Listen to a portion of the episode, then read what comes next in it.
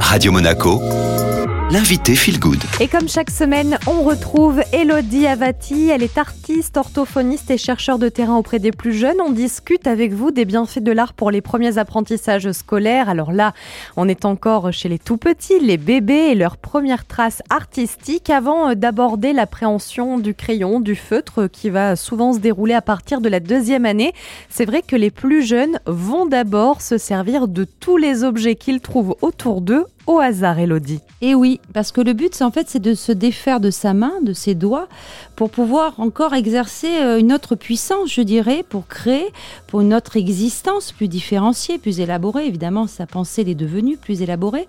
Donc, il va se saisir d'un crayon, comme on se saisira d'un bâton sur euh, donc les barreaux euh, d'un parc, en tapant même sur le toboggan pour obtenir ce bruit. Et, et obtenant le bruit, c'est une, une, autre forme de trace qu'il laisse, puisqu'il a pu avoir une puissance, un impact. Et là, en général, l'adulte va d'ailleurs présenter à cet âge-là un peu, sentant que l'enfant peut faire des choses plus différenciées, plus précises, une feuille, une feuille blanche. Quand euh, l'enfant, autour des deux ans, va se munir du premier feutre crayon, euh, qu'est-ce qu'il va dessiner comme ça d'instinct? En général, euh, des traits dans tous les sens, des traits qui s'entortillent, ce qu'on appelle des gribouillages, pour petit à petit, en quelques mois, affiner vers un début de cercle qui ne peut pas fermer, tout simplement parce qu'il n'en a pas les capacités, parce qu'il n'est pas construit ni fermé lui-même, et pas avec une image assez précise, euh, on va dire, une image corporelle de lui-même.